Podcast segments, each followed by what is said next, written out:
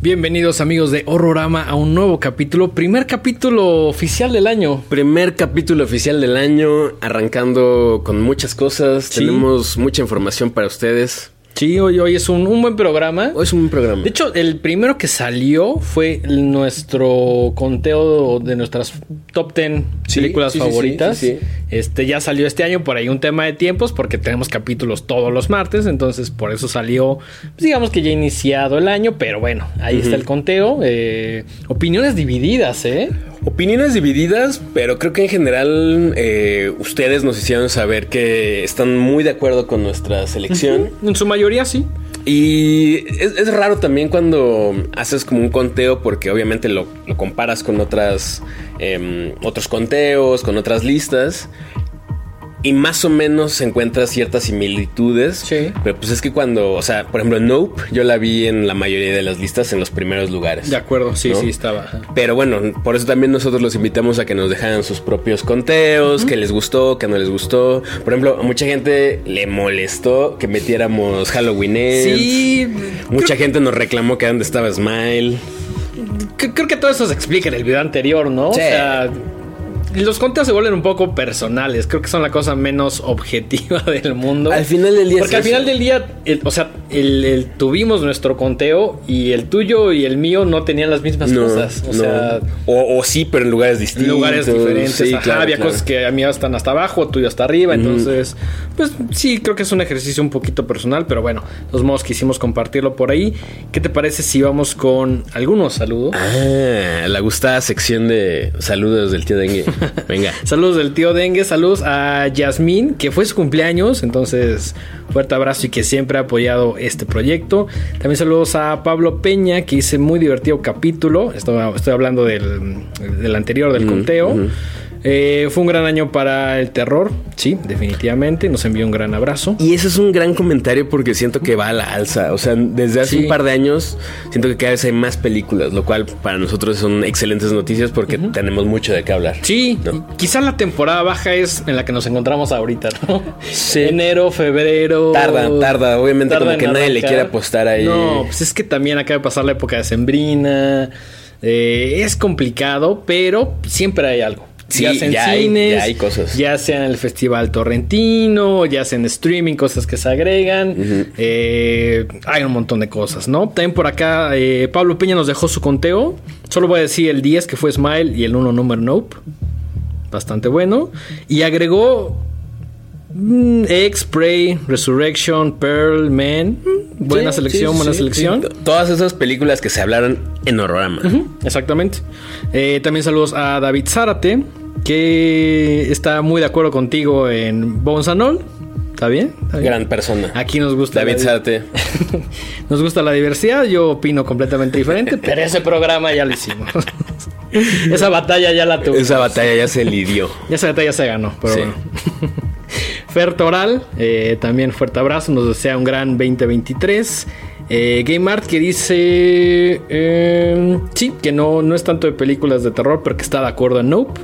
Y a Are Art, que no alcanzó a ver Mandy en Netflix, pero que la va a buscar. Uf. Mandy. Ok. Mandy. Sí, est- estuvo un rato en Netflix. Sí, sí, sí, sí, sí me acuerdo, sí me acuerdo. Ok.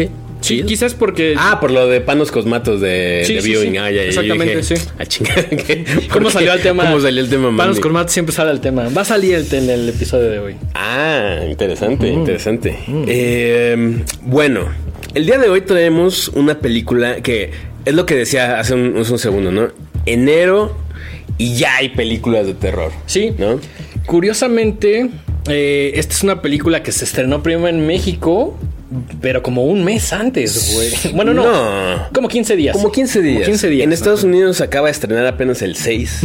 Entonces eh, es súper reciente. De hecho, si tú te quieres meter a buscar reviews y cosas así, No hay hay muy pocas tanto. porque la gente todavía no la ha visto Sí, en ¿no? Estados En Unidos. Estados Unidos. Pero en México ya lleva un par de días.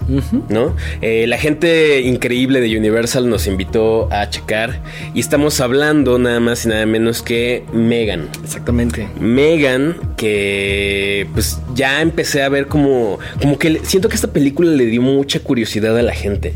Como que ahí en Twitter hay muchas personas preguntándose si verla o no verla. Entonces, eso siempre es interesante porque da de qué hablar.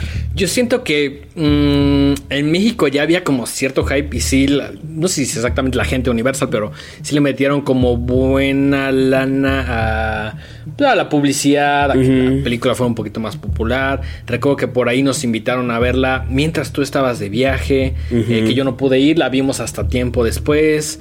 Eh, pero sí siento que el hype creció en México y ahora siento que en Estados Unidos está en su punto. Sí, sí, sí. De hecho, activaciones, ¿no? Activaciones, varios medios cubriéndola, con muy buenos comentarios.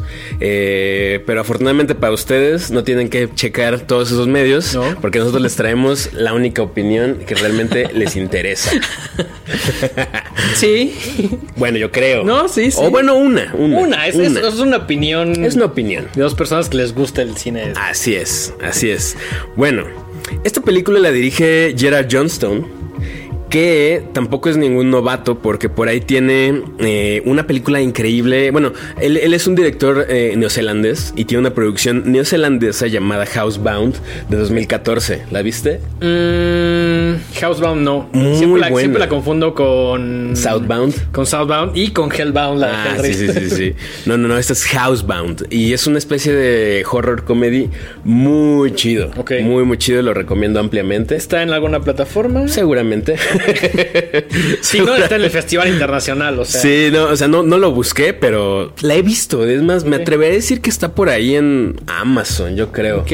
Eh, pero bueno, Housebound eh, es de 2014, ya tiene un par de años, pero vale muchísimo, muchísimo la pena. Y el guion es de Aquila Cooper, que eh, coescribe también con James Wan Malignant.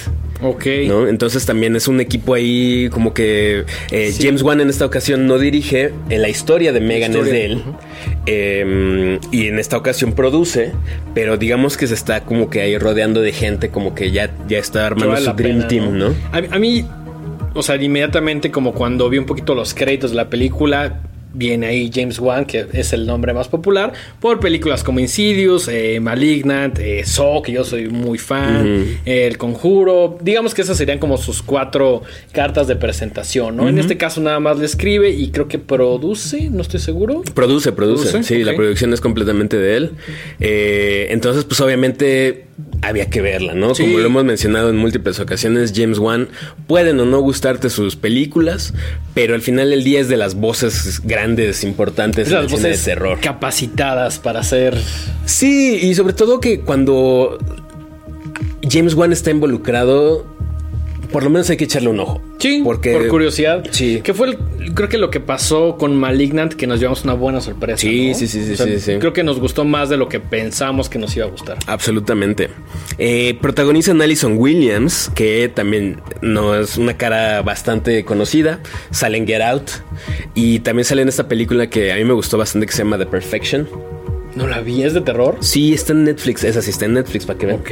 Es de terror, está, está chida, está muy rara. Chécala, te va a gustar, te va a gustar. Y coprotagoniza una niña llamada Violet McGraw en el papel de Katie, que también eh, la reconocerán porque estuvo eh, participando en esta serie que se llama eh, The Haunting of Hill House en 2018, ¿no? Entonces, pues también nombres que están de alguna manera asociados con el mundo del terror. Sí. Em, ¿De qué va? ¿De qué va Megan? La historia creo que es muy fácil de contar. Sí, es una historia simple. Es una historia simple. Eh, Alison Williams interpreta a, Gemma, que es la tía de Katie. Katie eh, es una hija de un matrimonio que sufre un accidente horrible y pues queda huérfana. Tan sencillo como eso. Eh, su tía, Gemma, se tiene que hacer cargo de ella. Y ella trabaja en una empresa de juguetes que se llama Funky. donde. ¿Funko? No, Funky. Funky. que es como. Es y no es. y no es. ¿Y a qué se dedican? Bueno, su onda es hacer juguetes de avanzada, juguetes. High tech. High tech. Eh, obviamente te lo plantean como si fuera así de las empresas de juguetes más top Sí, como, del como si fuera un poco el Google de juguetes tecnológicos. Por así decirlo, ¿no? Como siempre buscando la innovación. Eh, y tienen un producto estrella que ahorita no me acuerdo cómo se llama, pero es una especie de Furby. ¿no? Ah, sí, sí, Una sí. especie de Furby y el, el de los Simpsons, ¿no? Que se llamaba Funzo. Ah, Fo- Fonso, Fonzo, Fonzo, Fonzo. Eh, pues que es pues como un monito ahí que los Como tienes muy que alimentar y electrónico y, cuidar. y y- que tienen como estos valores como si sí fuera una mascota de verdad. ¿no? Exacto, exacto, exacto. Que pues también es algo que llevamos viendo desde hace mucho tiempo, ¿no? Juguetes que de alguna u otra manera con mayor o menor nivel de inteligencia artificial pueden ahí interactuar Yo creo que desde el Tamagotchi, güey. Sí, fue como sí. un precursor así que, pues, güey, pantalla blanco y negro, pero tenías que alimentarlo. Eh, yo, ten- yo no tuve, yo tuve el, el de Pikachu, güey, que era como un contador de pasos, güey. Ah, sí, sí, sí. Ajá, estaba divertido. Ojalá y lo tuviera otra vez, güey. pero- Pues de hecho me- me- alguien me dijo que en los nuevos eh, iPhones hay una aplicacioncita que es como un mini Tamagotchi que puedes Ah, tener- ¿sí? sí, sí. Órale. No sé, habría que checar eso, pero Ok, ok. ¿Tú Me- tuviste Tamagotchi o algo Sí, similar? tuve un Tamagotchi. Todo el mundo tuvo un Tamagotchi en esa época porque si no tenías un Tamagotchi estabas como Out. Out. ¿no? Además estaba bien chido porque era como tu llaverito y pues, lo tenías ahí. Y digo, ah, permítame, tengo que alimentar a mi Tamagotchi, ¿no? Voy a, traer un- voy a, voy a volver a, poner de moda el Tamagotchi. Yo quiero recuperar el mío de Pikachu que seguramente lo destrocé en la adolescencia y estoy tras él, güey. Para la cantidad de basura vintage que me, so- me Sí. sorprende que no tengas un Tamagotchi. Sí, no. Ese sí se perdió en. ¿Por ahí? En las mudanzas. en- Que son de esas cosas que dices, ah, lo hubiera guardado, ¿no? Sí, sí. Yo en general guardé muchas. No iba a decir basura, pero para mí no es basura, güey. No, Guardé no, no, muchas no, cosas. O sea, cuando le digo que para la basura que colecciona, lo digo con mucho cariño porque Yo sé, yo sé, a Dengue sé. le gustan las cosas arcaicas. Arcaicas, ajá. Creo que lo más arcaico que fuiste, la última vez que fuiste a mi casa fue una tele como de 3, 5 por 5 pulgadas, güey. Deberías de traerla la próxima, el próximo Sí, puedo programa. traerla, puedo traerla. Porque además cuando la vi, el otro día fue a casa de Dengue y le dije, güey, tienes una mini televisión y es de esas que, como bien nos dijo Las nuestro compa eh, Francisco, así de, de portero de, privada, así de que llegas en la noche y así. Sí, el. Don Jaime tiene su televisioncita así. Ya, ya los porteros, ya los porteros ven celular. Sí, no, y ahora sí, pero antes- de regreso en el día, sí tenían su telecito así chiquita, güey. Y, y yo siempre quise una. Eran carísimas. Hasta Yo donde recuerdo, que tuve que rogarle a mi mamá para que me la prestara para ver el mundial, que seguramente fue como el de 94 o algo así, güey. Fue hace mucho tiempo, pero sí puedo traerla. ¿Sabes qué me voló la cabeza? ¿Qué? Que dijiste, y obviamente tiene mucho sentido, que aunque le pusieras pilas y la... No sé si, si funciona, ¿no? Sí, sí prende. Pero ya no jala la señal porque ya no existe la señal No. de, de televisión. No, ya solo existe. Ajá. Digital. Digital, ajá. Y esos, esos aparatos no están diseñados para eso. No, de hecho, si la prendes, tienes que conectarle algo porque la señal pues ya no la agarra, ya, ya la señal es digital, tienes que ponerle otra cosa, ¿no? Sí, sí, Ya sí. solo se ve estática. Que por ahí intentaré truquearla y conectarle un Killer Instinct para que juguemos portátilmente. Estaría increíble así jugando Güey, imagínate así tú y yo el Metrobús con el Nintendo, güey, con una televisión así. Que el. Nintendo está más grande que la Güey, por televisión. favor, güey. Y lo hago, ¿Y por qué en el Metrobús además? güey? No, no sé, güey. Bueno, eh, pero bueno, a lo, que, a lo que iba con esto es cómo desde tiempos inmemorables las empresas de juguetes juegan con este FOMO en los niños, ¿no? Así de si Sí, no tienes cabrón. el último juguete, Yo lo, tus papás no te quieren. Yo creo que lo vemos con nuestras sobrinas, ¿no? Con mis sobrinas como, güey, quiero unas las pinipón, güey. Quiero, sobre todo en, en Reyes que acaba de pasar, güey. eh, quiero las LOL, quiero, o sea, como... ¿Las qué? LOL. No sé qué es eso. Son unas muñecas que están de moda, güey. pero Ok. Creo que mi, mi sobrina es un poco más chica, entonces creo que todavía no está así tan... No, no tiene como ese FOMO hype. No, todavía no. Como que ahorita lo que le regalé. De hecho, no, ni siquiera sé si se enteró que se lo di de Navidad. o sea, se lo di, pero no sé si lo está registrando. Ok, ok. Y le regalé un- unos muñecos de una caricatura que le gusta mucho que se llama Bluey. Ok. Pues es como una caricatura. Me han dicho que está muy chida, yo no la he visto. O sea, chida en el sentido de que está bien escrita, que tiene buenos valores para los niños, Ok, y etcétera. y es una familia de eh, pastores australianos, o sea, son perritos. Ok. Y pues afrontan problemas de la vida diaria. Eh, entonces le regalé unos chiquitos y luego le, conseguí uno de peluche. Bueno, pero le latió. Sí, no, le encantó, le, le fascinó. De hecho, le regalaron un montón de cosas y con lo que estuvo jugando toda la noche fue con los perritos. Esa siempre es la prueba de fuego. Y dije, ah, gané, gané la Navidad. Gané la Navidad. Yo, Gané la yo gané Navidad. la Navidad un rato. Hasta que llegó Santa Claus. Pero al menos un día, así, la Navidad fue, fue mía. Sí, sí, sí. Entonces, bueno, a lo que lo que estábamos diciendo era justo, ¿no? O sea, está esta necesidad como de, de hacerle sentir a los niños esta necesidad de tener lo último, ¿no?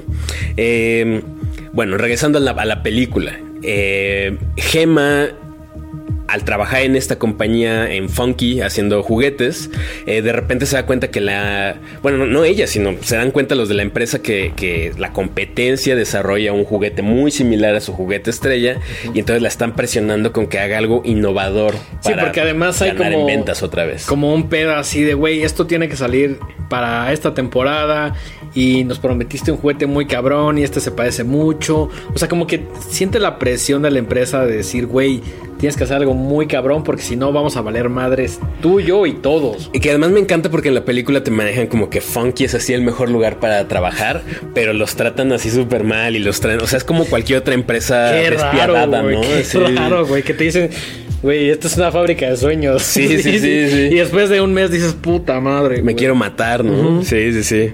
Qué raro. Eh, entonces Gema está trabajando desde hace tiempo en un prototipo eh, que es una muñeca con inteligencia artificial y al pasar a ser ella la tutora de Katie, de su sobrina, eh, ve en esta una oportunidad para poner a prueba eh, pues esta nueva tecnología que está desarrollando. ¿no? Exactamente.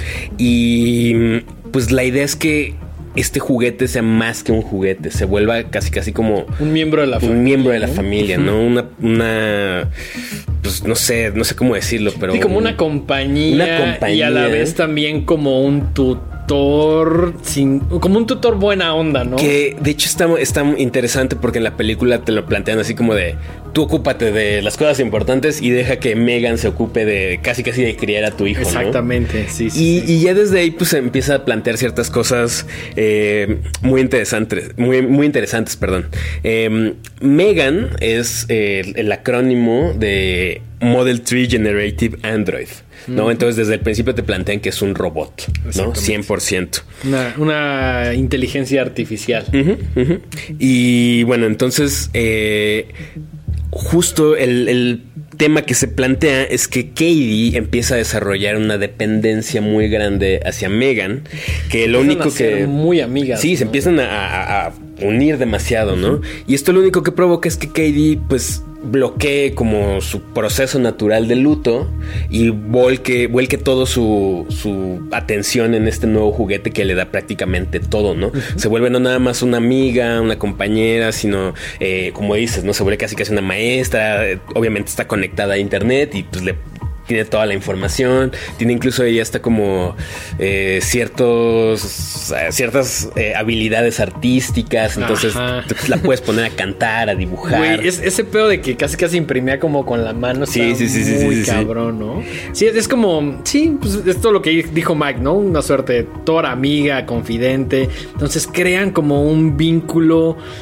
Katie con Megan como muy cabrón, que en algún momento es como de, güey, ya te quiero más que incluso a mis papás que acaban de valer madres y a ti, güey. Sí, sí, sí, sí, sí. O sea, a ti me refiero a Gema, que es quien se vuelve como la tutora de, de, la de tutora Katie. legal, ¿no?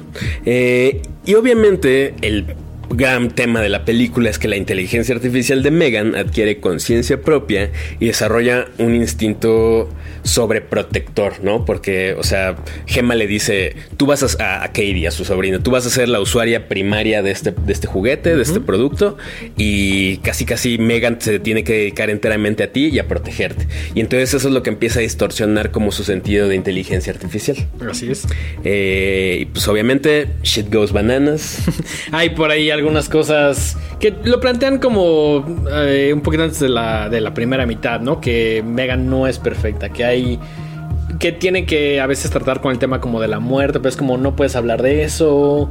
Eh, Pues hay como ciertos dilemas de conciencia que se esperan, ¿no? Y sobre todo al ser un, un prototipo. Sí, y, me gusta, y creo que esto es como una capa un poquito más profunda de lo que se puede ver en la película, más allá del entretenimiento, es como este dilema entre la tecnología puede ser muy avanzada, pero nunca va a tener un criterio humano. Entonces, y, como esta discusión de la ética, de los valores, creo que a lo largo de la película como que se está abordando, ¿no? Entonces fue una de las cosas que a mí me gustó de la película, ¿no? Sí. Em, obviamente las comparaciones con otras películas donde objetos inanimados adquieren conciencia, pues son inevitables, ¿no? Evidentemente Chucky, eh, Anabel.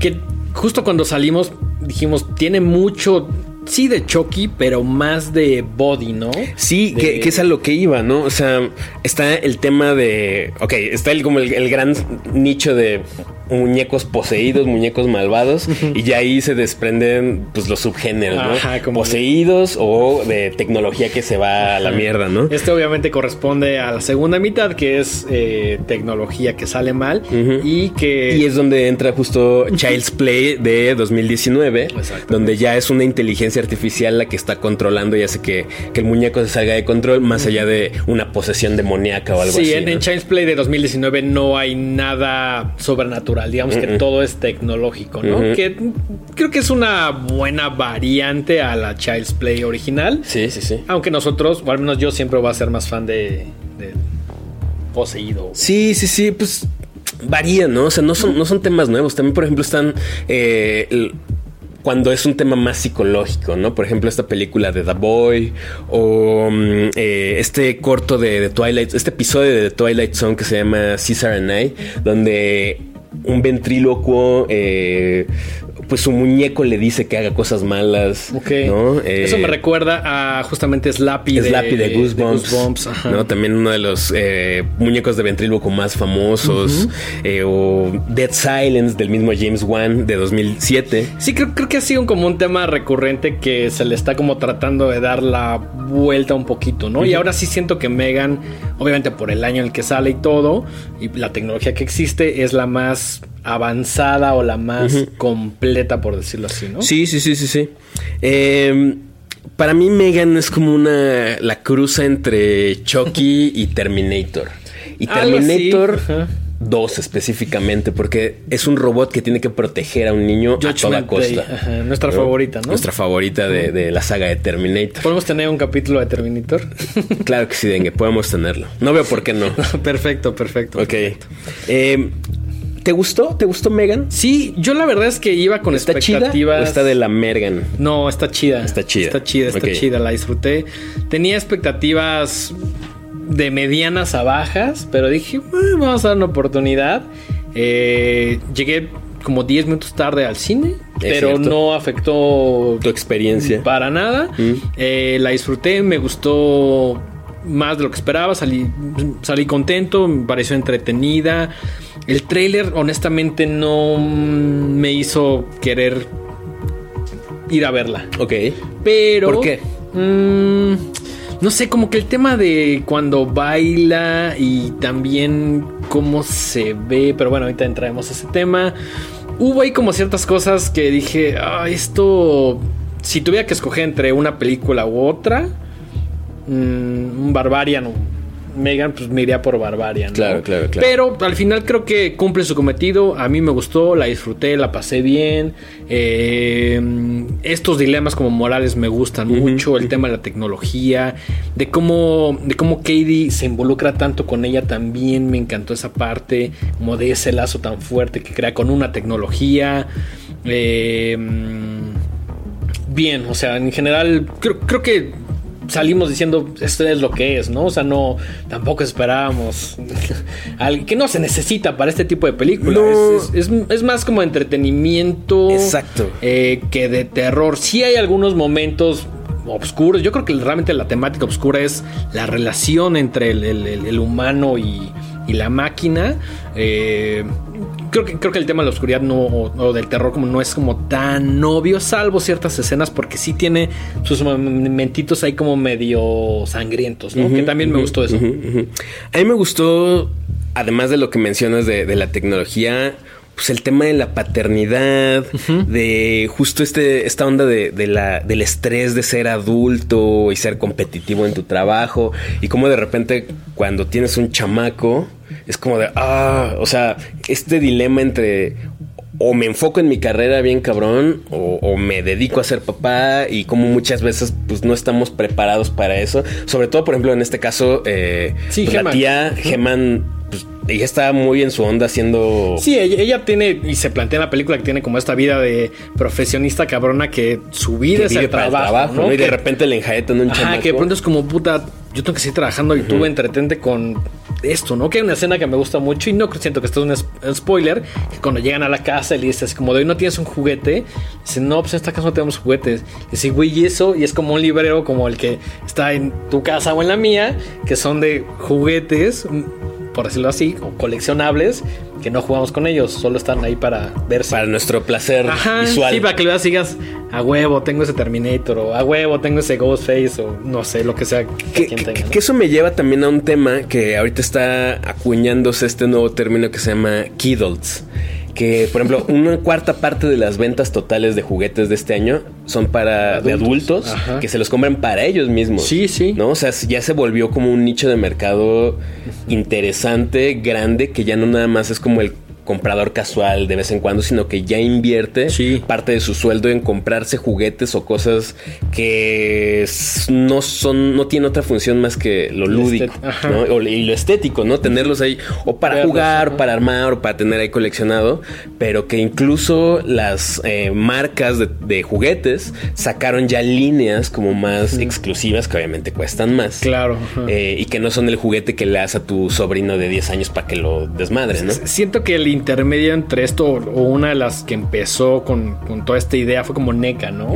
Que sí eran juguetes con los que podías jugar, pero también eran juguetes que podías tener nada más como de adorno. Y siento que NECA en general es más como de...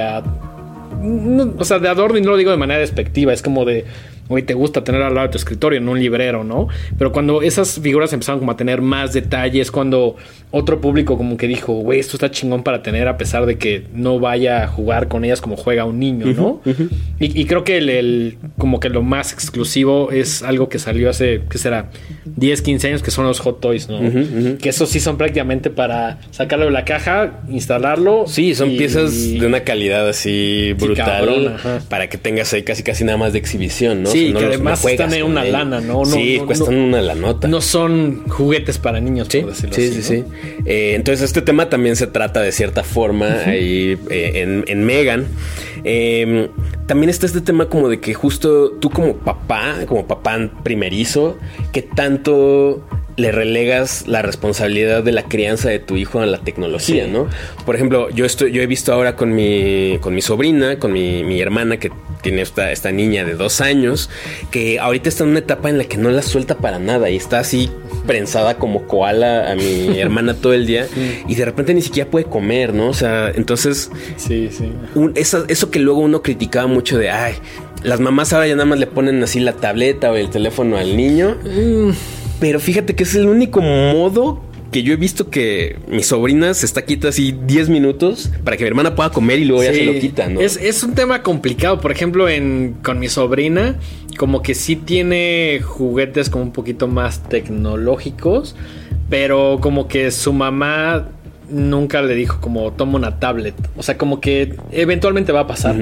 Pero si es como de quiero que juegue como con juguetes como los de nosotros. Pero también incluso esos juguetes como que a veces ya no le parecen tan atractivos. Es que te va. Es, un dilema, creo que es un dilema complicado. Sí, porque además en, la, en, los, en los medios de comunicación pues ves niños usando, o sea, como tablets o no, no, juguetes como electrónicos. ¿Viste esta película de About a Boy? Sí donde justo de, Nick Hornby, ¿no? Eh, donde justo fantástica película, gran película, eh, plantean pues, cómo sería una infancia ideal, por así decirlo, a la vista de los padres, donde todo es jugar y leer y jugar con juguetes y rechazar como que también es un extremo, ¿no? Sí. Comer en McDonald's, ver MTV, etcétera. Y creces siendo un niño bien raro, ¿no? Que tampoco te sientes como. Sí, o sea, creo que es un. Tienes que encontrar un buen balance. Un balance ahí complicado. Que también, y esto es algo completamente personal, no me gusta ver niños que estén todo el día o en una fiesta en su tablet. Pues no, obviamente aunque, no. Aunque yo sí fui ese niño que en algún momento tenía su Disman y su Game Boy y creo que crecí normal. o Pues- sea. También como que a veces digo, ay, ese niño está en la tablet todo el día. Es como, güey, tú estás en el Game Boy todo el día. No, y ahora estás en el celular todo el día. Claro, ajá. ¿No? Y por ejemplo, yo cuando, cuando llegó a mi vida un, el Super Nintendo, así todos los demás juguetes pasaron a valer. Sí, pito, güey. claro. O sea, sí, lo- eran horas tus- de estar tus juguetes jugando como Killer Instinct. análogos, por decirlo así, güey. Es como, güey, hasta la fecha todavía Hasta podemos la fecha. jugar Killer Instinct como 10 horas consecutivas, güey. Entonces, creo que ese también de los, de los temas que plantea Megan, que digo, tampoco son estar reinventando nada No, ni está no, descubriendo el león negro, pero están ahí. Eh, creo que también algo que me gusta es que quizá de alguna manera esta película puede ser la puerta de entrada para los centennials para acercarse al mito del juguete malo. Sí. ¿No? A lo mejor un choque ahorita ya no les parecería tan atractivo, Atractivo, pero a lo mejor gracias a Megan descubren todo esa- ese mundo, ¿no? Que también es bien chido. Sí, yo le estaba pensando un poco cuando nos invitaron a ver Body en 2019. ¿no? Ujú, Todavía no existía Horrorama, solo estaba en concepto, por decirlo así. Eh, Viví en el mundo de las ideas. en el mundo de las ideas, exactamente, con un tercer integrante. Sí, sí, sí. Sí, estamos hablando hace mucho tiempo de cosas que ya no sucedieron. Pero bueno, desde ese momento como que dije, quizá la película a mí no me parece tan afortunada o no me encantó, pero sí creo que es lo que dices, es una puerta de entrada para que un chavito diga, oye, pues me interesan más estas películas, quiero ver Child's Play, ¿no? O algo similar, ¿no? Entonces creo que creo que está padre y creo que sí es una buena manera, como mencionas, de acercar a una nueva generación que está más eh, que ha crecido más con la onda tecnológica a que se adentren en este tipo de películas. Sí, siento que de cierta forma lo hace más creíble para ellos, ¿no? O sea, la ¿Es tecnología... contemporáneo de Sí, alguna manera? La inteligencia artificial es algo con lo que están más en contacto que a lo mejor así el miedo a una posesión, ¿no? Algo así, por decir algo. También creo que eh, hoy en día eh, directores, productores y en general la industria la tiene un poquito más complicada porque los niños de hoy en día pues ya son más... mm, Es que ya traen otro chip. Son, son más conscientes y ya no se asustan con un Chucky, güey. Como que lo ven y dicen, güey, esta más se ve bien vieja, güey. Sí, Esto me asusta, exacto. güey. O sea, Que- que y, eso- y se entiende, güey. O sea, sí, sí, sí, sí. Que eso también me lleva a, a otro punto, que es Megan en el aspecto visual. Creo que a nivel fotografía es muy bonita. O sea, tiene, tiene una muy buena fotografía. Sobre todo cuando son como espacios abiertos. Ajá, exacto. Hay por ahí un unas cuantas tomas en la naturaleza que Bien chidas. a mí fue, fue la, como de las secuencias que más me gustaron, ¿no? Eh, también hay un tema muy interesante como en el uso, y, y esto es una entrevista que estaba leyendo con James Wan, donde dice que tanto él como el director estaban muy eh, Preocupados. por cómo iban a resolver el aspecto visual, ¿no? En qué momentos usar eh, CGI, en qué momentos usar animatronics. Y es una mezcla de las tres cosas. Eh, hay, y- hay momentos donde es una niña de 12 años disfrazada. Y hay momentos donde es un animatronic controlado por unos titiriteros. Ok.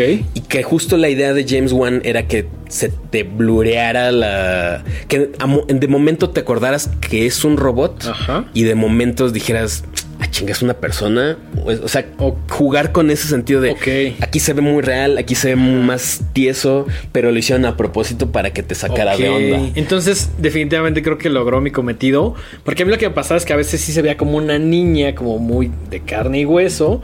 Y también en otros momentos decía, se ve muy digital, no me encanta. Eh, entonces, si eso era el propósito, pues creo que se logró. Pues digo, no sabemos si con los resultados que espera- Sí, les sí, sí. esperaba, pero, Pero- era lo que estaban buscando, como jugar con esa línea entre la realidad y la es- que eso ficción. me recuerda, perdón que sea tan reiterativo, pero a Chucky, que no es un mismo muñeco, es un muñeco que se va volviendo cada vez humano, que esto tiene más sentido por el tema de la posesión. Sí, ¿no? claro, claro, Por eso claro. el, pri- el primer Chucky que ves, pues el muñeco, pues se con muñeco y al final ya se ve como más humano. Acá en Megan como que siento que está revuelta como esa dinámica, ¿no? Sí, y que quizá ahí es donde pasaríamos a las cosas que tal vez no nos encantaron. ¿no?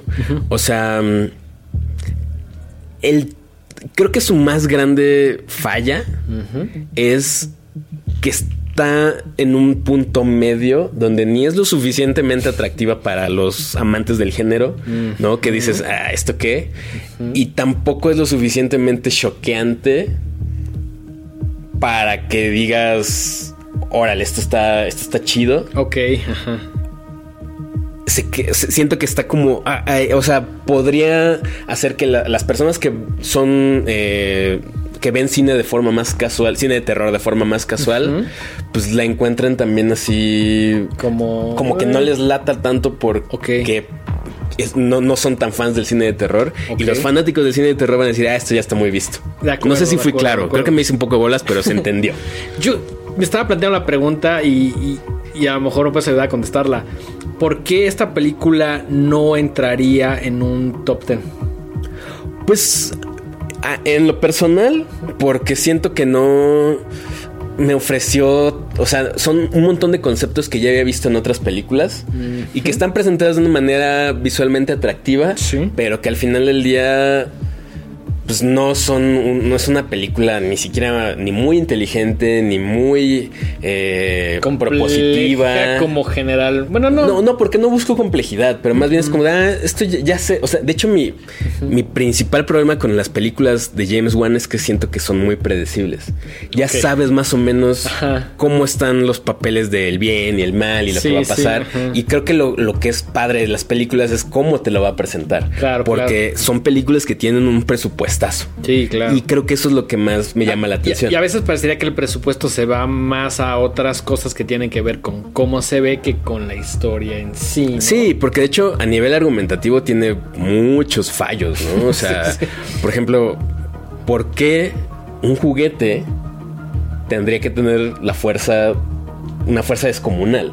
¿no? Sí, o una velocidad sobrehumana. O sea, se, vuelve algo peligroso que va más allá de que te haga compañía y te enseñe cosas así. Sí, claro, claro. Sí, hay, como varias cosas que es como por qué la programaron o por qué le enseñaron esto, ¿no? Sí, o sea, te plantean que, tiene una fuerza sobrehumana donde con, o sea, puede romper un brazo así. Sí, que es como medio Superman en el sentido de la fuerza. Ahí es donde digo que es medio Terminator. O sea, es como de, pues no tiene sentido que, una cosa destinada a niños tenga eso, eso. Quizá por el tema de la protección, pero también es predecible el que va a salir mal, güey. Exactamente que lo cual es uno de mis grandes problemas con la mayoría de las películas, ¿no? La gente actúa como si no existieran las películas de terror, como si lo que pudiera salir mal no te pudieras ah. anticipar a ello. Como si no hubieran visto Terminator 2. Sí, como, como si sabiendo que una tecnología como una inteligencia artificial que está todavía en desarrollo pudiera salir mal. y, cómo no tomas medidas para eso, ¿no? De acuerdo, de acuerdo. O sea, por muy prototipo que sea, creo que sería lo primerísimo que tendrías que tener en cuenta, La seguridad de los niños. Exacto. Sí, sobre todo si es un producto destinado 100% a niños, ¿no? Sí, entonces es como ahí, ahí, yo, ahí es donde ya se me empiezan a caer las... Ok, ok. O sea, ahí donde siento que escriben los guiones de una manera un poco tonta a veces. ok. Pero bueno, si logras dejar eso atrás, pues te queda una película entretenida. Sí, muy entretenida. Que lo único que busca es eso, causar diversión, pasártela bien, tiene algunos momentos de humor negro. Definitivamente la pasé bien y, la pasé incluso mejor que con películas que tienen una gran expectativa. Exactamente, exactamente. la pasé mejor que en Smile. Definitivamente. Sí, sí, sí. O sea... Entonces, bueno, ese es nuestro parámetro, ¿no? O sea, si la van a ver, véanla con la mayor apertura mental de que van a ver algo de entretenimiento. sí, entretenimiento. divertido. Sí, con sus escenas ahí un poquito medio subidas de tono, entre comillas, pero. Que también eso es como donde digo, ah, se nota que, que buscan una clasificación más para un público más grande. Ajá, como es. Porque se, nota medio tibia al momento de, por ejemplo, del gore o de la violencia que a nosotros nos Es como si vamos a mostrar un poquito o dicen, no, no lleves tan lejos, déjalo en este nivel nada más, ¿no? Como para que no sea una película clasificación, eh, la que le ponen en Estados Unidos Rated R, que aquí conocemos como C, eh, etcétera, ¿no? También yo creo que la película sí pretende ser muy taquillera y creo que lo está haciendo, ¿no? Así es. Entonces, pues bueno, vayan a ver Megan, nos dejan su opinión, nos dejan su, sus comentarios, a ver si les gustó no. He visto a más gente lo que esperaba emocionada o curiosa por ver la película. Sí, yo, yo he estado como siguiendo la cobertura de algunos medios especializados y todos hablan muy bien de ella. Se eh, augura que se va a volver una franquicia, lo cual no me sorprendería en lo absoluto. No, no, no. Eh, tiene todo para tiene todo una para volverse una franquicia. Entonces, pues, más bien ahí ya la decisión final la tienen ustedes. Yo, yo diré que me la pasé bien. Sí, no me va sí. a cambiar la vida, no va a llegar a ningún conteo de mis cosas favoritas. Pero no por eso no la vamos a recomendar. Exactamente, vayan a verla al cine, pásensela chido. Sí. Es un Creo- buen plan creo de es- jueves, es como viernes. la película que vas a ver con alguien que no es tan fan del terror, pero que está abierto, abierta a ver una película Exacto, de es como, exacto, creo que lo definiste perfecto, ¿no? O sea, la gente que no ve cine de terror podría verla porque pues, no está tan hostil, pero quizás si son fans más del, del género, pues van a Sí. decir, ah, esto ya lo he visto. Sí, si son más puristas, como que van a decir, "Eh, esto es Chucky. La película tiene obviamente muchos más temas, cosas ahí más interesantes, pero creo que la persona eh, muy, muy fan reduccionista decía decir, güey, no la voy a ir a ver por esto, ¿no? Y quizá en algún momento fui a esa persona, pero la vi y la disfruté y le encontré cosas que no encontré en otras similares, ¿no? Así es. Entonces, bueno, esto es Megan, dirigida por Gerard Johnston, eh, de lo ultimísimo que, que vimos el año pasado y que apenas está ahorita en salas. Es el, digamos, como el primer gran estreno de terror de 2023. Exactamente. Que además eh, estaba leyendo que es un caso muy particular de una película de terror estrenada en las primeras semanas de enero que está teniendo eh, gran eh, ventas en taquilla. Sí, O sea, Gen- generalmente son películas que... Tradicionalmente les va muy mal. Ajá, que como que están, no quisiera decir destinadas al fracaso, pero sí destinadas a que no tengan un retorno de inversión Así de es. taquilla en cines muy alto, ¿no? Entonces como que dicen, bueno, en enero pues ahí pon una que otra peliculita y me da gusto que, eh, que Megan está teniendo el hype eh, pues alto, ¿no? Que, que Sí. sea mucha gente que la quiere ver. Sí. Eh, también me llama la atención que hayan probado primero el mercado mexicano y después Estados Unidos. Siempre se agradece cuando llegan primero las cosas, que es casi cada año bisiesto, ¿no? Sí, no no sí, es sí. muy común que primero se estrene en México y luego en Estados Unidos. Por ahí recuerdo creo que también Jurassic eh, World. Sí, como que no tengo que ahí, ahí sí si alguien sabe, yo no sé, tendré que preguntar también a la gente de las distribuidoras. Siento que muchas cosas las estrenan primero en México uno o dos días antes o hay, incluso hasta semanas que en Estados Unidos. Ok. ¿Por qué? No lo sé, no sé si es un tema ahí como de la distribución, de los O derechos un tema de que el o de probar como al público en otros lugares, no sé, no lo sé. Pero se agradece. Se agradece. Muchísimo. Entonces, bueno, como siempre lo hemos dicho, al final del día lo que queremos es que siga habiendo películas de terror. Todo el año. Entonces, vayan a ver Megan y nos dicen qué onda, qué opinan. Exactamente. Eh, ahora vamos a hablar de un par de cosas que desafortunadamente para mí, para mi lista de lo mejor del año, no vi hasta en la última semana, ya que habíamos grabado el programa del, top 10. Más uno, más ¿no? uno. Entonces, por ahí vi cosas muy chidas. Por ejemplo, vi La abuela de Paco Plaza. ¿Qué tal? Bastante buena. Bastante buena. Una historia. Voy a ser muy, muy rápido con esto. Una historia. Igual, tampoco está descubriendo el hilo negro. Es una historia de brujas bastante Pero predecible, pero es Paco Plaza. Y pues habría que verla. Y la verdad es que es- tiene un craft bastante fino, muy linda, con unas cosas muy chidas, unos detalles ahí bastante interesantes y, y originales.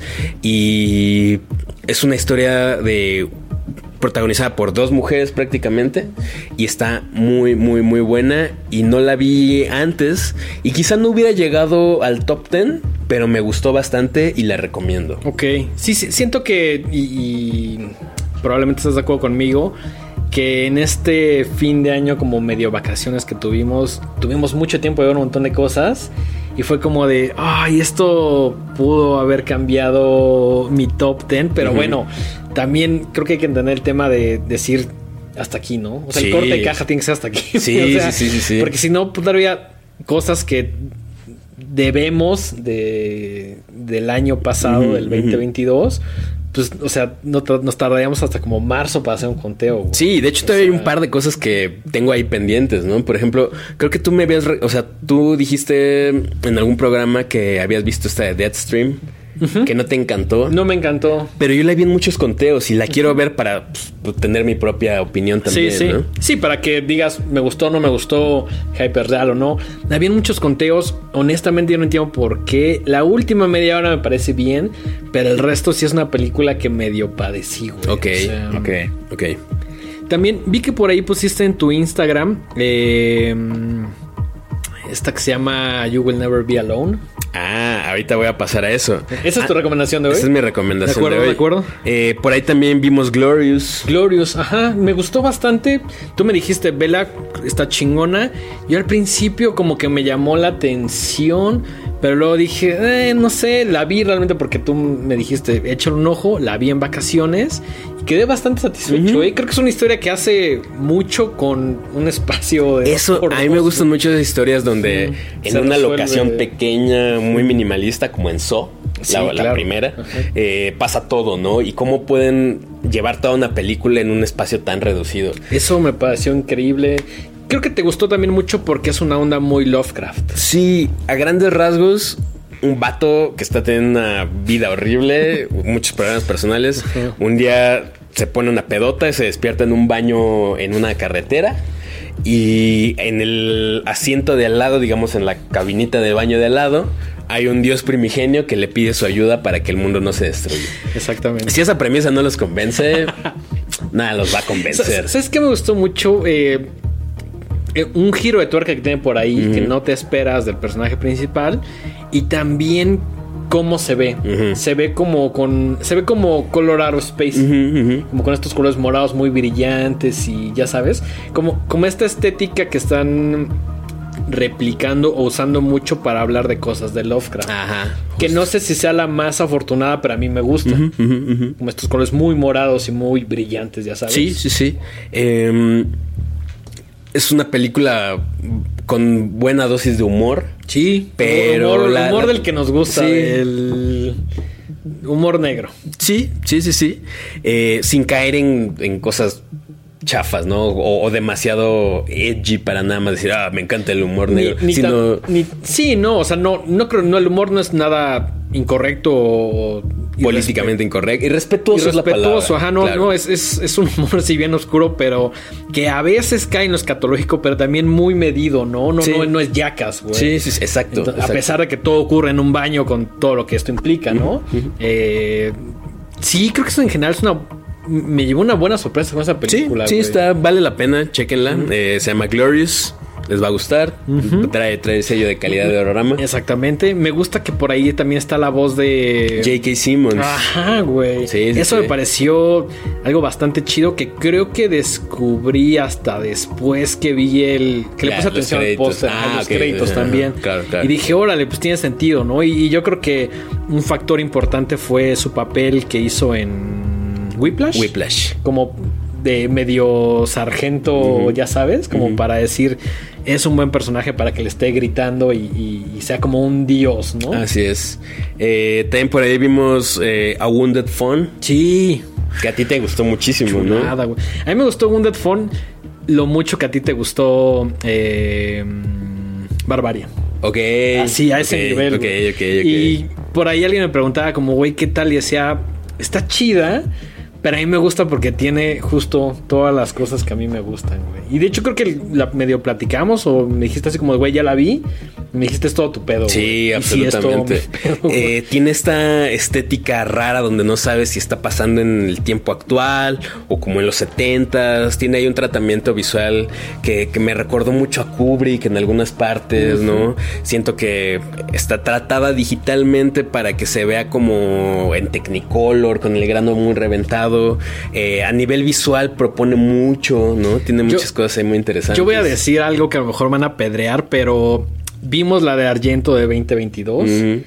y siento que es lo que Argento debería estar haciendo, güey. Yo sí la vi como muy ligada al, giallo, sí, absolutamente. Y es Sí, como sí. dije, pues la de Argento es una película medio desafortunada. Que digo, ya no le debe nada al mundo, güey. Lo que hizo ya lo hizo, pero me gustaría que esta película fuera de Argento y que tuviera más público. Claro. Y también creo que es, es un, una suerte como de guiarlo como muy llevada al extremo, ¿no? Como con cosas ahí medio irreales. Me gusta el tema como mitológico que tiene, el tema también como de arte, el twist que tiene, como estos medio mundos paralelos en los que convive. To- todo se, está como en un- una onda muy onírica. Ajá. Eh, se ve ahí como medio lisérgica en algunos momentos. Sí, sí se, sí se ve justo como medio Asia, ¿no? Ajá. Sobre todo como en cierta parte que le pasa al personaje que sí como que tiene unos destellos de, de que está como tenía un trip súper loco, ¿no? Yo quedé súper satisfecho, se me hizo muy fina. eh, esta comparación como con la mitología también me gustó mucho. eh, sí, creo que, creo que no sabía qué esperar. El póster a mí me parece terrible. El póster es terrible, pero la película vale la pena. Hay por ahí una referencia incluso al póster de Alien. Sí, sí. Al póster polaco de Alien. Ah, exactamente, Una cosa güey, muy ajá. extraña. Ahí si la, si la checan y la encuentran, nos, nos dejan un comentario. Eh, pero esta, esta segunda parte del programa, o tercera si la quieren ver así, eh, queremos hablar de dos películas particularmente. La que tú viste, ¿de qué año es? ¿2022? Es, ajá, o sea, se estrenó en 21 y llegó a Estados Unidos hasta junio del 22. Ok. Y a México no ha llegado, obviamente. Ni creo que llegue. ¿Y crees que hubiera cambiado tu, tu top 10 de haberla visto antes? Sí. Ok. Pero creo que fue lo que te sucedió a ti con este. ¿Cómo se llama? You Will Never Be Alone. You Won't Be Alone. You Won't Be Alone. Ajá. Sí, justo las películas que vamos a recomendarles a continuación. En lo personal, yo creo que si la hubiera visto antes, definitivamente hubiera llegado a, a- a mi top 10. Y creo, me atrevo a decir por lo que te conozco, fácil a un top 5, güey. Sí, sí, sí, me gustó muchísimo la que yo vi y su- la que tú viste, no, no sé, pero yo creo que por tu reacción en Twitter también No creo que hubiera es que- subido bastante. También creo que la vi en el momento correcto y que es una película que pasa lo mismo con otras que me gustan mucho. Que más allá de que sea una gran película o no, tiene los ingredientes que me gustan. Es pues- como cuando te haces una ensalada y dices, güey, voy a poner esto y esto. Y la pides en el restaurante y dices, ah, no mames. Y sabes que me va- Trae va todo a lo que me gusta, claro, claro, pero claro. es como medio sorpresa porque yo honestamente no sabía qué esperar. Solo vi el póster.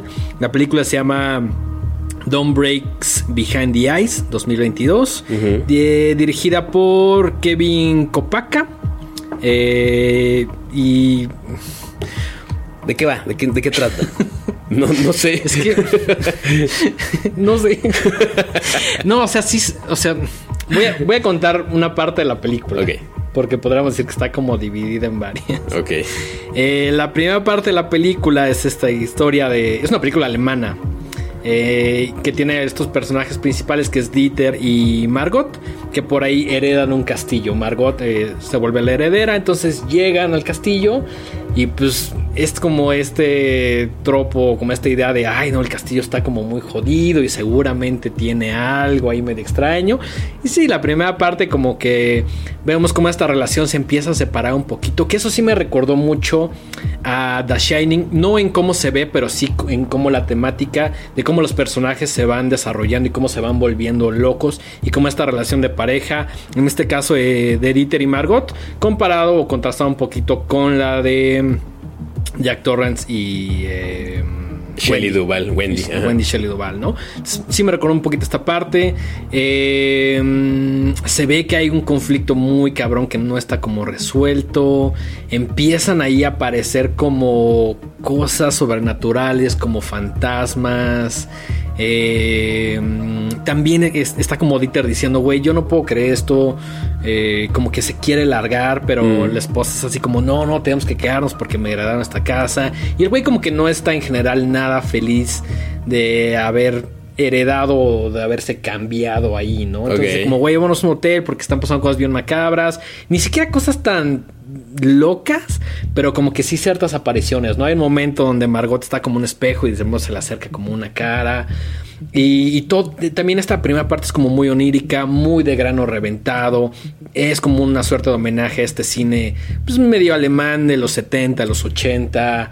eh, y todo lo que les acabo de contar es un 30% de la película. ¿no? Ok. Es- Lo demás ya no quiero contarlo Porque sí hay un momento donde. O sea. Se va como hilo de media, güey. así. Muy, muy cabrón, Pues, güey. a mí me, me la vendiste, o sea, Sí, de- creo de que voy a hecho- llegar a, a verla así De- a la hecho, brevedad. Estuve a punto de escribir, ya no, porque a tarde sabía que estabas en otra actividad, que yo no pude ir. Eh, pero estuve a punto de decirte, güey, si puedes ver esto para mañana. Ok. Pero tampoco me gusta precipitarla. Quiero, quiero que la veas con tiempo, relajado y que me das tu opinión. Creo que te va a gustar. Trae también unas cosas como medio de montaña sagrada. Ok. Eh, trae una cosa que solo he visto como en tres películas en mi vida. Eh, también parece como medio panos cosmatos mal hecho. Pero no lo digo de una manera despectiva porque se ve chingón, güey. Ok, ok, ok. O sea, como que no le sale lo fino, Ajá. pero hay como esa búsqueda como de colores medio A24 y la luz. Colores y ya A24, sabes. ok. Mm, medio de Men, eh, medio Boogie Nights también por un momento. Es una cosa difícil de, de explicar. Incluso cuando acabé dije como, a la verga, ¿qué pedo con esto? O sea, como que solo me dediqué a buscar más información y no hay tanta en el internet. Por ahí encontré algunas reseñas, pero, por ejemplo, te metes a Wikipedia, no hay un, un, un artículo, ¿no? Claro. ¿Viste esta película de Peter Strickland que se llama eh, In Fabric? Sí. Es- Ah, o sea, al- por, como lo, por lo que me estás contando. Sí, sí. En, en cuanto a la estética, sí. Eh, va por ahí como Ok, medio en fábrica. que por cierto me gusta muchísimo. A24 y. Un, un día tenemos que está hablar de Peter Strickland que está más loco que una cabra. O sea, las películas de Strickland. En fábrica me voló la cabeza. Y no has visto Berberian Sound Studios. La bajé, pero me di cuenta que no tenía subtítulos y ahora voy a conseguir los subtítulos. Pero sí, la, desde que tú y Chris me la recomendaron, dije. La quiero, la quiero, la quiero. Ok. y pues creo que eso es lo único que puedo me comentar. encanta. de- Me, me encanta cuando las cuentas así y que, y que dejas suficientes dudas como para decir, puta, ¿qué, qué pedo con No, esto? o sea, parecería que conté mucho la película, pero cuando la vean se van a dar cuenta de que no es ni la tercera parte. Me Es- encanta. Es, es- es mucho más. Ok, Mucho más. ok. También les recomendaría que no vean ni el póster ni. Ah, yo vi el póster, pero lo vi muy así. O sea, no. no Ok, ok. Es que el póster es muy bonito también. Ajá. Fue una de las decisiones por las cuales dije, quiero ver qué puedo con esto, ¿no? También debo decirlo. eh, saludos a mi compadre Arturo Uriza, que la recomendó hace como cuatro meses. Dijo, vean esto. Y nadie lo peló. Nadie lo peló. y luego yo dije, así como, güey, ya viste esto. Y me dijo, güey, Te estoy diciendo estoy que- diciendo. Ajá, entonces, eh, grito afuera para mi compadre Arturo, Grito que, afuera. que, que la recomendó. Bueno, los primeros como de cercanos en, en recomendarla, ¿no? Entonces, me encantaría que la vieras. Y a lo mejor no le dediquemos un programa, pero que sí me digas, oye, me gustó, no me gustó por esto, tu opinión. ¿no? Va, va, va, va, va. Entonces, véanla, está en el mundo del internet, se llama Don't Breaks Behind the Ice. Eh, garantía dengue al menos. Ok, genial. Ok. Eh, yo les traigo una cosa que igual como que me pasó muy desapercibida. Uy, no. Yo solo vi el póster, fuera de eso Yo no. vi el póster y como que eh, no me, no me llamó mucho la no- atención. No, no, en el departamento de arte ahí como que sí, no, no. No, te- no proponía algo que no haya visto antes y que pues, de repente cuando no sabes qué ver y quieres ver algo nada más porque la portada te llama la atención, esta definitivamente yo no la hubiera agarrado. No, no, no. Pero la vi en un par de listas y dije, eh, ok. Ahora, para su fortuna, está en YouTube y cuesta nada más 55 pesos la renta. Entonces, no tienen excusa para Qué no verla. Barato, qué barato. Puede, o sea, cuando podemos darles opciones para que las vean, se las vamos a dar. Sí, no recurran a, a otros medios a menos, A de que, que sea, sea- necesario. exactamente. Eh, búsquenlo en todas las plataformas y ya después, si no lo encuentran ahí, pues ya. Pero si no, háganlo por la vía de la legalidad. Así es, así es. Y la dirige un director de Macedonia que se llama Goran Stolevski. Por ahí eh, utilizan el nombre de Numi Rapaz, esta actriz eh, bastante conocida. eh, sale en Lamb, sale en The Girl with the Dragon Tattoo, pero la También. versión sueca danesa. Eh, sale en Prometheus. Y yo, o sea, yo juraba que ella iba a ser como la estrella de la película, pero en realidad solamente es como, como que le dijeron, oye, ¿no quieres salir en nuestra película para tener algo aquí Ajá, en anunciar? para que sea como lo único más Vendible. vendible, ¿no? Pues es- o sea, ves todos los créditos. Eh, Sí, porque el resto del cast Yo no, no, lo conozco. A lo mejor en Macedonia figura, pero aquí. Tal vez, eh, ajá, pero aquí cero. Big in Macedonia. Big in Macedonia, pero acá yo no topaba a nadie. Eh, pero realmente es lo de menos. O sea, no mi rapaz sale, pero sale cinco minutos y, tan tan. Y lo hace muy eh, bien los. Sí. Un ratito que sale. Sí, sí, sí. Ah, ¿ya la viste? Sí. Ah, muy bien. Maravilloso, maravilloso, maravilloso. Ok, esta película transcurre en un pueblito en Macedonia en el siglo XIX. Em, ¿Y de qué va? Eh, empieza con una escena de una mujer que está haciendo sus cosas de ahí de, su casa, tiene una hija y de buenas a primeras, así en los primeros tres minutos, aparece una bruja. Una bruja que pues, además tiene un gusto por la sangre, por, comer bebés. Entonces la, mamá le dice, por favor no te lleves a mi hija, vamos a hacer un trato. Dame chance que hasta los como 16, ¿no? Ya te la puedes llevar, te lo Déjame disfrutar su infancia, déjame tenerla y cuando tenga 16, años te la puedes llevar. Entonces ella muy inocentemente cree que pues, ya se pues, le ganó a la bruja en este trato y va y la esconde en una cueva, prácticamente la tiene ahí separada del mundo, completamente aislada. Y de repente llega el momento en que la niña llega a, la edad en la que se la prometió la bruja y la bruja llega y le dice, ¿qué onda? ¿No? Entonces se, se, la lleva y la empieza a criar como si fuera su hija. El tema es que eh, pues prácticamente creció feral, ¿no? O sea, completamente es, como una niña chiquita, a pesar de que tiene 16 años, pues no conoce el mundo exterior, no ha tenido contacto con nadie. Sí, como que todo este tiempo estuvo apartada de la sociedad y no sabe cómo vincularse Así a ella, ¿no? Así es. Y esta bruja, pues le empieza a enseñar cómo ser una bruja, ¿no? Le va, eh, le va eh, enseñando cómo alimentarse, le va dando una muestra de los nuevos poderes que, acaba de adquirir porque la transforma, la vuelve una, una bruja como ella, pero pues obviamente no, no tiene conciencia del uso de sus poderes. Y esta bruja como que de repente se desespera, no, no, no, no logra como conectar muy bien con la niña y la abandona a su suerte. Pero la realidad es que pues, todo el tiempo le anda ahí como echando el ojo, ¿no? y algo muy importante para esta eh, película es que te plantea el hecho de que las brujas pueden adoptar la personalidad, bueno, más bien el cuerpo, habitar el cuerpo de otra persona. Sin eh, importar el género.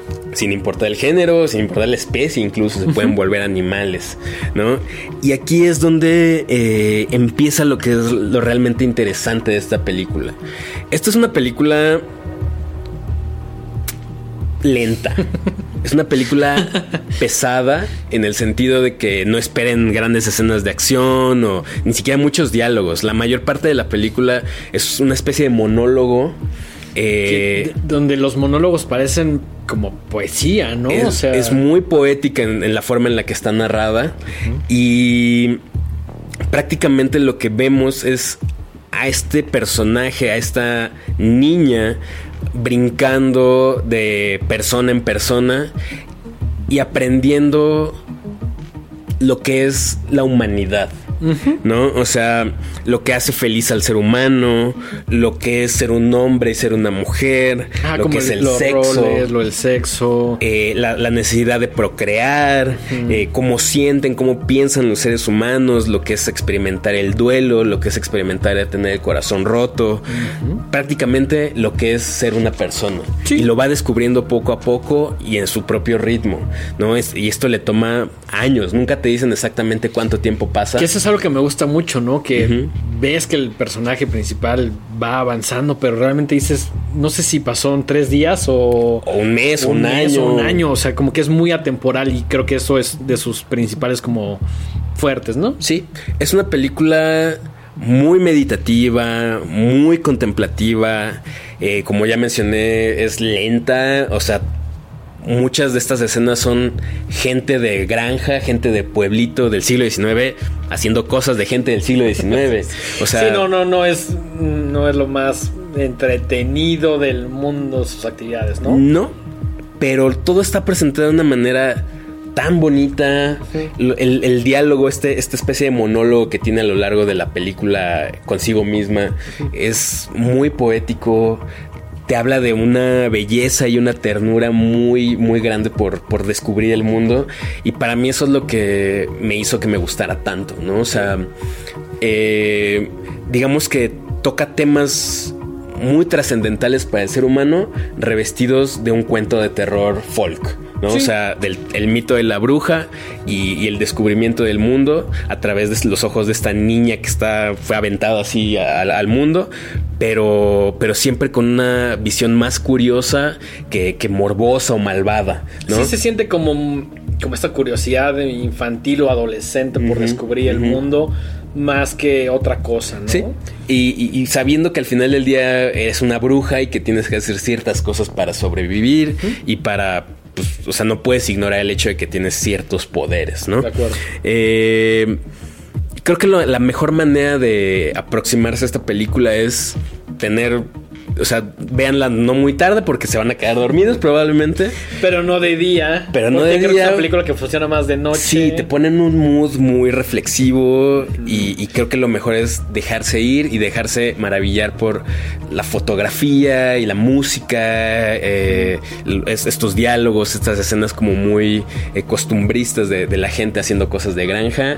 Y para mí yo creo que si la hubiera visto antes, hubiera llegado fácil a un top 5. A mí me encantó. Se me hizo muy linda. Yo pensaría que la pondrías como un top 3. Pues, pues, no sé. Porque estoy muy contento con mi top 3. Ok. Pero creo que un top 4, un top 5 sin broncas. Ahora también siento que esta es una de las películas más diferentes que vimos en el año, ¿no? Sí, sí, sí. Eh, si bien tiene cosas o elementos ahí como de terror, yo, también lo considero un poquito más como un folk tale. Eh, a mí me costó trabajo. Mm, ok. Me costó trabajo verla. De hecho, siento que hubo un montón de cosas que no logré entender. Y es una película que digo, sí quiero leer un poquito más y, lograr entenderla, pero también no es una película que quiera ver ahorita saliendo el programa. Sí, no, no, no es una... tiene que pasar un rato, ¿no? Sí, claro. Yo, yo acabé, acabé de verla y dije, wow, qué, bonito, así, qué, qué, chido y qué chido que, que, para hablar de estas cosas como de, del ser humano utilicen el mito de la bruja. Sí. O sea, eso es lo que a mí me atrapó. O sea, una historia bien contada usando el terror o el horror como vehículo. A mí, a mí me gustó, pero tengo sentimientos encontrados con algunas cosas. Creo, que, si bien la, idea principal me gusta mucho, creo que a veces peca demasiado de ser muy contemplativa. Es que es un, es un todo un tema Entiendo por qué, por qué es así, es un tema de construcción pero mm, hubo cosas que me costaron trabajo. Sí creo que es una película que vale la pena, pero también creo que es como para un público muy segmentado de alguna manera. Y con esto no me refiero a que no le pueda gustar a quien sea, pero creo que la película sí te exige mucho, ¿no? Sí, sí, sí, sí te requiere que les pongas mucha atención, que estés como familiarizada con este tipo de películas donde es más sí, como muy llevas por el diálogo y por lo que estás viendo en la pantalla y, lo que transmiten las, las emociones nada más con ver cosas bellas en pantalla que, que, muchos diálogos, mucha acción. No, es, todo lo contrario. Sí, no, no, no, es todo lo contrario.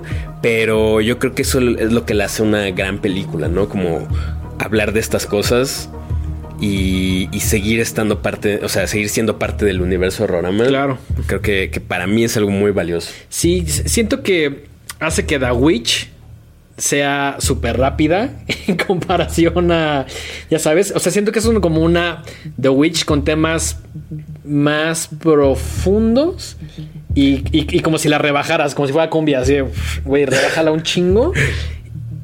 Estoy siendo muy reduccionista, pero si tuviera que hacer como esa comparación, creo que sería un poquito. Sí me recordó ciertas cosas de The Witch, pero todavía más contemplativa y todavía más lenta. Y creo que funciona para la película en sí, pero sí creo que tienes que estar un poquito como en el mood de verla. Sí, esta probablemente es de las películas que les hemos recomendado que más te va a exigir a nivel. Sí. Enfocarte, ponerte en cierto mood y ver otro tipo de cine que no es. Sí, que no corresponde como a los a lo que estamos acostumbrados en el día a día, ¿no? Sí, sí, sí, sí. Pero bueno, eh, se llama You Won't Be Alone y la encuentran en YouTube por 55 pesos, dirigida por Goran Stolevsky. Y pues con eso me gustaría despedir este programa. Sí, sí. Creo que tenemos ahí, eh, bueno, y también ustedes como de tarea verse esas peliculitas, dejarnos su opinión. Súper, sí. A mí súper, se me antojó la que mencionas. A mí se me antojó mucho cuando pusiste, creo que como tu review en Instagram, que dijiste esto seguramente hubiera entrado. Mm. Desde ahí dije, creo que tengo que ver esto. Lo vi. Fue una experiencia complicada, pero sí hubo cosas que me gustaron mucho la película y que rescato y que creo que no había visto abordadas de esa manera en otras películas, Sí, ¿no? sí, sí, sí, sí, sí. Entonces, pues bueno, ahí les dejamos opciones de todo tipo, desde Ajá. lo muy clavado y raro, de hasta lo más Hasta lo más clavado y raro. Y clavado hasta lo super taquillero que ahorita está en el cine. Exactamente. Aquí en Orama Hay cubrimos todos los, los frentes. Nos gusta todo. Sí, sí, sí. Es lo importante. Eh, Denguito, eh, tus redes sociales. Arroba el dengue en Twitter e Instagram. Cualquier comentario, queja o sugerencia, yo los atiendo. Mike, tus redes personales. Yo estoy como arroba Miguel Sandoval en Twitter y arroba Mike-Sandoval- en Instagram. Y este programa tiene todas sus redes sociales como arroba los horrorama. Y si nos buscan en YouTube y en las plataformas de streaming, estamos como horrorama. Ahí está todo nuestro contenido. Eh, Suscríbanse. suscríbanse, muy Dejen importante que se suscriban Sí. para que podamos seguir haciendo este programa. Para, para que, para que siga habiendo Horrorama necesitamos un chingo de suscriptores. Entonces, pues échenle un. Un ahí- Pues ahí un alguito, un, un likecito. Likecito. Suscribir. Compártanselo a alguien. Compártanlo, ajá. La verdad es que nos ayuda mucho y, y este año sí tenemos como si fuéramos Teletón una, una meta a la cual Así, queremos llegar. así, así es, así es.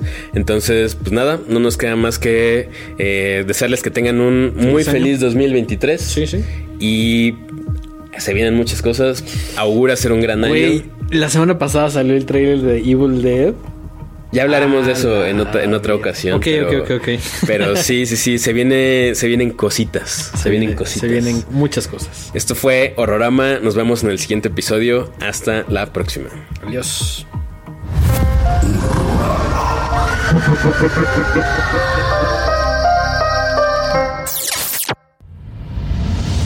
Esto fue una producción original de Podbox. Suscríbete y escúchanos en todas las plataformas de podcast.